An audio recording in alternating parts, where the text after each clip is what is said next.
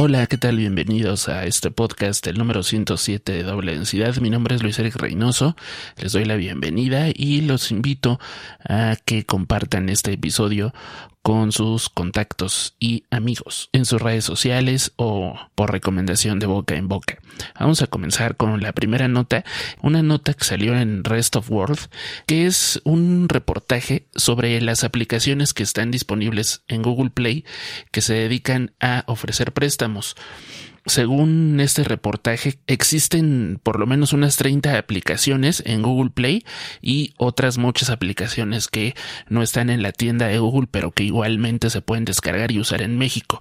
Esas aplicaciones lo que ofrecen es préstamos de dinero fácil las personas entran, dan sus datos y les hacen una transferencia de su cuenta, pero a los pocos días les empiezan a cobrar y viene una cobranza de tipo de acoso que seguramente ustedes pues ya han visto con otro tipo de, de empresas que ofrecen créditos, pero que pues ahora al ser empresas que no están reguladas por la Conducef, como dice este, este reportaje, pues tienen todavía un poco de manga ancha en cuanto a las técnicas de cobranza que utilizan. Y es que sobre todo llamó la atención porque en particular en este reportaje lo que mencionan es que incluso hay aplicaciones que están haciendo pues, fakes o, o no sé si llamarlo así o simplemente photoshops o ediciones de fotografías.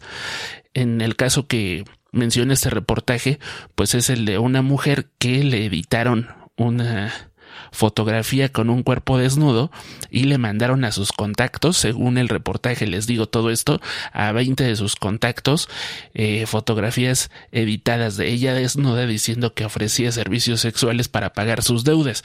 Entonces es un tipo de violencia y de técnicas de acoso y de intimidación pues que no se habían visto antes, por eso es que llama tanto la atención en este momento el reportaje. Y es que bueno, si nosotros eh, revisamos un poquito cuál es la técnica o, la forma en la que trabajan estas aplicaciones, precisamente se da eh, ofreciendo estos préstamos sin tantos requisitos, pero cuando uno instala esas aplicaciones le da acceso a los contactos del teléfono. Entonces, cuando empiezan a cobrar a los deudores y no pagan, empiezan a mandar mensajes a sus contactos, ¿no? De manera de exhibirlos, porque a final de cuentas no hay eh, otro fin más que ese de exhibirlos y que los deudores sientan vergüenza, ¿no? De que ya los están balconeando con sus contactos. Incluso, eh, pues sí, a mí ya me han llegado mensajes de algunos contactos que utilizaron estas aplicaciones y pues eso, ¿no? Te mandan mensajes, te están marcando preguntando por esa persona y sobre todo diciendo, oye, mira, este señor o, esta señora debe dinero y que a final de cuentas, pues tú como un tercero totalmente ajeno, pues no tienes realmente nada que hacer. Y yo creo que eso sería importante también reflejarlo un poco en otro reportaje o en alguna investigación también más a fondo de qué sucede con las personas a las que le llegan mensajes de algún contacto que pidió dinero en esas aplicaciones porque a final de cuentas tampoco hay una forma de eh, pues de evitarlo de protegerse pues más que simplemente bloquear los números eh, desde los que se comunican con contigo. Pero bueno sí es un verdadero problema sobre todo eh, les digo por la falta de regulación porque se configuran delitos la extorsión el acoso etcétera y sobre todo también por la situación económica que se vive en el país que pone a muchas personas pues en la necesidad urgente de dinero y que estas aplicaciones pues les dan una una salida fácil a los problemas pero que a la vez se vuelven más grandes. Porque justo como lo menciona este reportaje, la persona en cuestión, al verse con la deuda y que le estaban cobrando, pues entonces la mejor idea que se le ocurrió fue bajar más aplicaciones para pedir más prestado y pagar lo que ya debía, pero al mismo tiempo pues se convierte en una deuda cada vez más, más y más grande y a más personas cobrándole. Entonces, según ahí dice que recibía hasta 50 llamadas en un día, pues ahora sí que como dijeran, eh, diciéndole de todo menos guapa pues sí es una preocupación y sobre todo que pues es un problema que les digo eh, socioeconómico o sociopolítico aquí en México en algún momento también fue muy popular los famosos préstamos gota a gota ¿no? De los colombianos, por lo menos aquí en la Ciudad de México se puso mucho de moda en los medios de comunicación ese tipo de préstamos y que también surgían casos que pues terminaron muy mal. No sé en la actualidad qué tanto siga existiendo esa modalidad de extorsión o de pues de trabajo del crimen organizado, pero ahora con la facilidad de las aplicaciones es ahora una forma en la cual eh, se está llevando a cabo pues esta práctica no regulada y que pues trae muchas consecuencias. Hay, hay muchas reflexiones y no me gustaría quedar como la persona que se pone a señalar como culpable a la víctima, ¿no? En este caso a las personas que piden préstamos, pero pues sería importante, por ejemplo, revisar cómo concluye este reportaje y es que cierra así este, este reportaje. Dice, la mayor parte del activismo se limita a educar a los mexicanos sobre los riesgos de descargar apps de préstamos de empresas no reguladas. Para gente como María, que es la persona con, con la que hicieron este reportaje, quien estaba desesperada por un préstamo hace dos meses, este tipo de consejos sirve de poco. No obstante, ella empieza a sentir que poco a poco está saliendo del lío. Las apps de préstamos express no han parado de acosarla, pero María ya dejó de temerles. Entre comillas, ahora me siento endeudada, pero sin tanta presión, dijo. Buscaré otro trabajo para poder vivir más holgadamente y enseñaré a mi hija a ganarse la vida sin endeudarse. Ahí les dejo esas frases que citan en el reportaje para que cada uno pueda hacer su propia reflexión. En el episodio pasado hablábamos de cómo Apple trataba mal a sus clientes con la polémica que surgió a partir de las MacBook Air con procesador M2. Bueno, ahora pues nos llega la nota con respecto a la demanda colectiva en la Corte Federal de San José, California, en Estados Unidos, eh, que pues varios usuarios se juntaron para reclamar a Apple por la polémica que surgió hace años de los teclados mariposa en las MacBooks. El caso es que Apple deberá pagar un total de 50 millones de dólares a los afectados porque pues según eh, después de las investigaciones eh, señalaron que los teclados de la MacBook, MacBook Air y MacBook Pro que tenían este mecanismo del teclado mariposa eh, tenían las teclas pegajosas y no respondían ya que se metía el polvo o digamos partículas que podían afectar eh, la escritura o el mecanismo de manera que las letras no aparecían o se repetían, ¿no? Entonces no funcionaba bien la tecla a final de cuentas. Este fue todo un caso también muy polémico pero finalmente pues eh, les digo ya la resolución es esa prácticamente todos los modelos de MacBook, MacBook Air y MacBook Pro entre 2015 y 2019 tenían ese mecanismo y pues este esta sentencia cubre a clientes en California, Florida, Michigan, New Jersey, New York y Washington, todo esto en Estados Unidos, les digo. Entonces, a lo que llegaron es que las personas que reemplazaron la tecla o el plástico, la tapa, pues, eh, recibirán 50 dólares. Los que cambiaron el teclado completo, 125 dólares. Y los que lo cambiaron en varias ocasiones, obtendrán hasta 395 dólares de indemnización. Además de que deberán tener hasta cuatro años de reparaciones gratuitas del teclado después de la compra. Me parece, pues, un tema muy interesante. El tema es que, pues, llega muchos años después y después también de una demanda colectiva, ¿no? Si, si lo piensan de 2015 a la fecha, han pasado siete años, ¿no? Entonces, algunas personas tuvieron que pasar hasta siete años esperando que Apple les diera una respuesta y es lo que les digo, a final de cuentas siento que eso puede pasar con el problema de los MacBook Air con procesador M2 pero teniendo este tipo de antecedentes, pues seguramente la gente va a estar interesada en presentar una demanda colectiva. Como también en México, ahora que lo mencionen, eh, también en México por ahí vi que hay también una resolución contra Ticketmaster de una demanda colectiva que hubo. Entonces,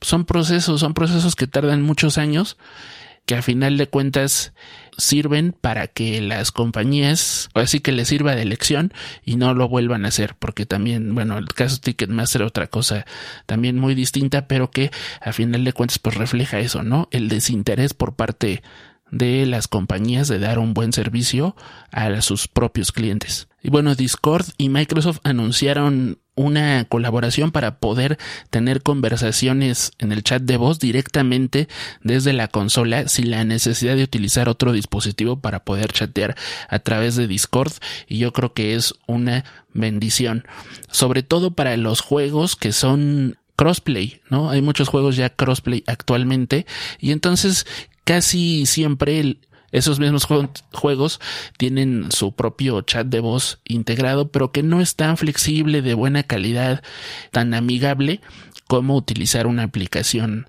dedicada 100% al chat de voz.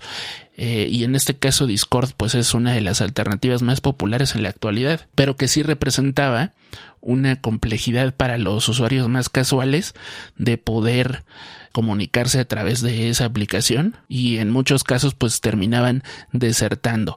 Pero este nuevo acuerdo me parece, les digo, una función muy útil y entonces en pocas palabras lo que te va a permitir es poder unificar tu cuenta de Discord con la de Xbox y al mismo tiempo vas a poder transferir las llamadas desde un dispositivo, por ejemplo, un teléfono o desde el escritorio, desde donde estés, puedes transferir la llamada a Xbox y entonces ya poder utilizar el chat de voz durante una partida. Me parece, les digo, algo muy útil para todos los videojugadores que están en juegos que tienen el famoso juego cruzado. Y bueno, el lanzamiento de VIX Plus llega a México. Este servicio de streaming de Televisa Univisión ya está disponible eh, a un precio de 119 pesos al mes. Aquí en VIX Plus pues van a tener contenido exclusivo, hasta 10.000 horas de series, películas, fútbol y demás. Y estará disponible en 19 países, obviamente incluyendo México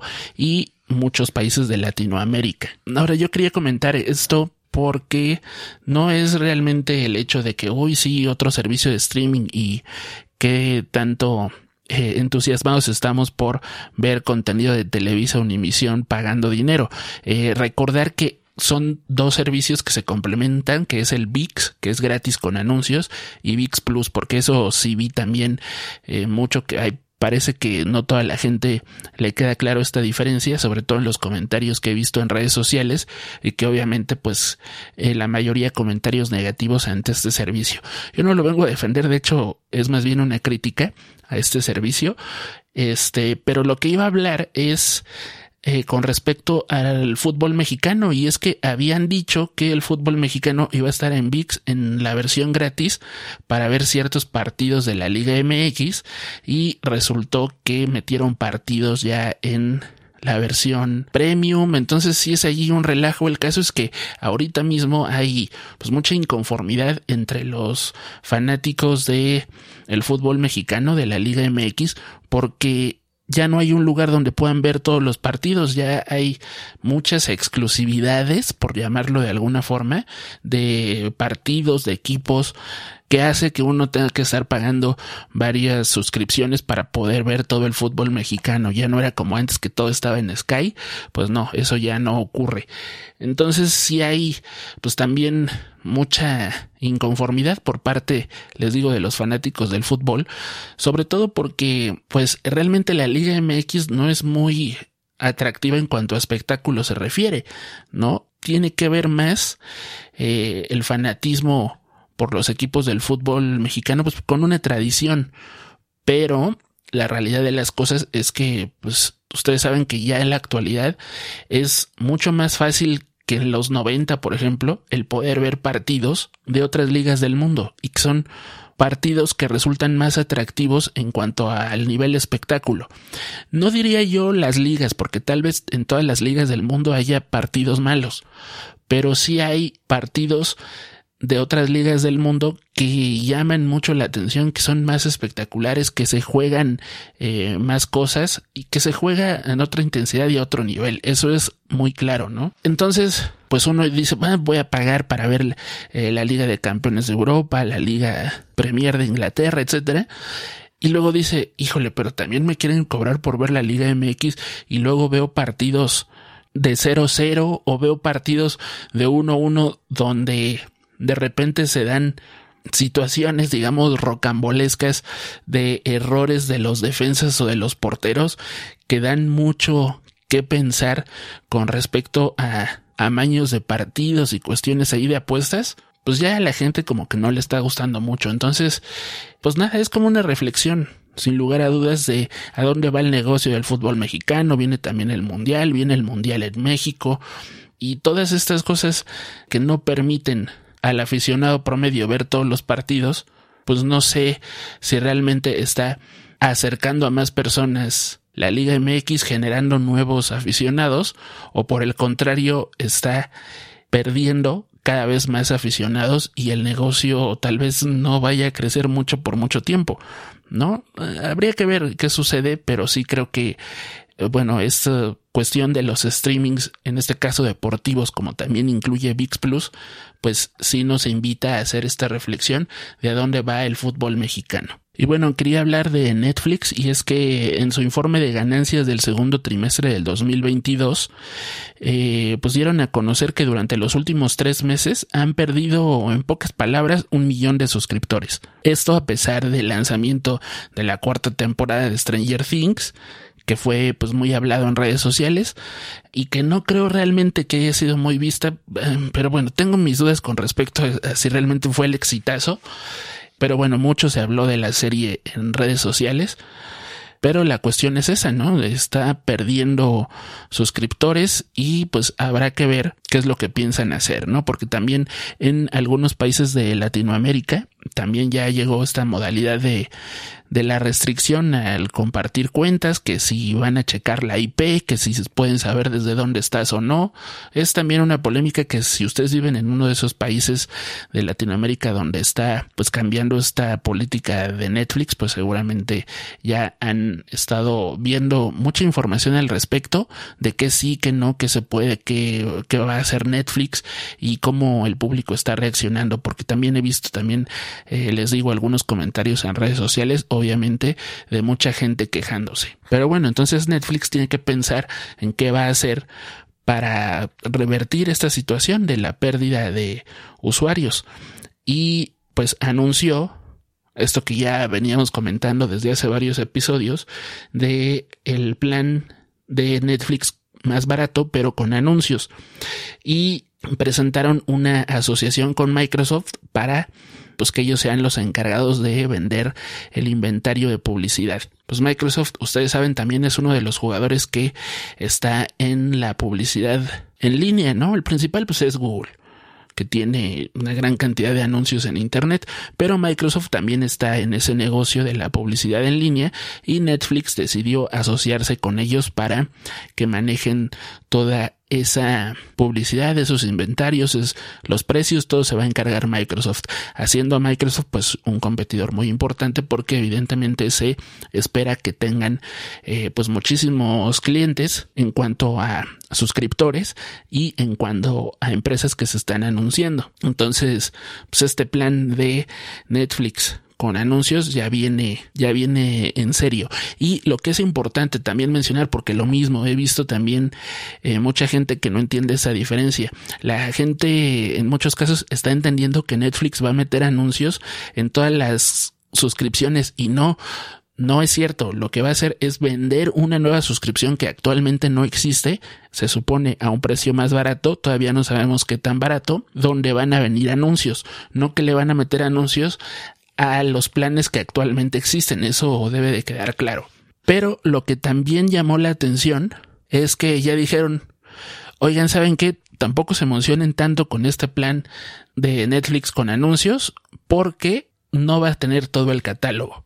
Y eso sí dio de qué hablar, porque si bien van a estar todas las series originales de Netflix, pues todo el contenido que es licenciado no necesariamente va a estar en este plan con anuncios porque no es lo que negociaron con pues, los dueños del contenido.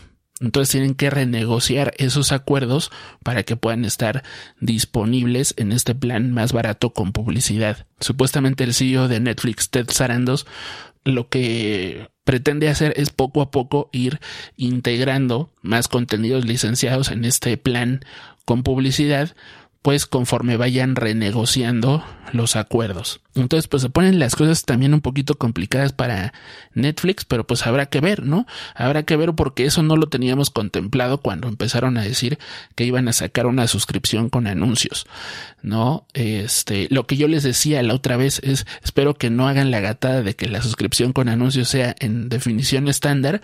Bueno, pues nos hicieron otra gatada que yo creo que es peor, que es que no va a estar todo el contenido. Lo que va a terminar pasando y que hasta ahora en Netflix no ocurría es que va a haber usuarios de primera y de segunda. Y yo creo que eso es algo que, que Netflix no debe hacer porque va en contra de lo que en un principio era de su esencia, diríamos, ¿no? Pero bueno, pues hay que dar resultados financieros y esta es la forma en que ellos están viendo que lo pueden lograr. A mí me parece un gran error en una clientela como es la de Netflix, pues tener estas divisiones entre usuarios, ¿no? Me parece un error, pero bueno, allá, allá ellos, obviamente, ahora sí que van a decir, este, no, pues ya que te contraten a ti en Netflix, ¿no? Para que les digas cómo hacerlo, pero sí me parece, como les digo, que va en contra de la esencia de Netflix, que era que, pues, era todo incluido, ¿no? Y una sola cuota y luego pues ya le metieron que, cuotas de diferentes precios, ahora que con anuncios pero sin todo el catálogo, entonces ir fragmentando así la comunidad pues ya no es lo mismo. Y bueno, una nota también muy importante que ocurrió es el lanzamiento de Feeds, que es una nueva función de Facebook eh, dentro de la aplicación de Android y iOS que lo que va a hacer es pues poner una pestaña para filtrar publicaciones de amigos, páginas o grupos y cambiando la vista principal al nombre de inicio. Se supone que esta función de feeds lo que va a hacer es eh, mostrarte solo a las personas que sigues, solo el contenido que tú sigues y que además no te va a mostrar publicaciones sugeridas. Y dejando la parte de inicio, pues a esto que es el algoritmo, ¿no? Que te sugiere contenido que no sigues, pero que a lo mejor con base en tus intereses, pues te puede interesar.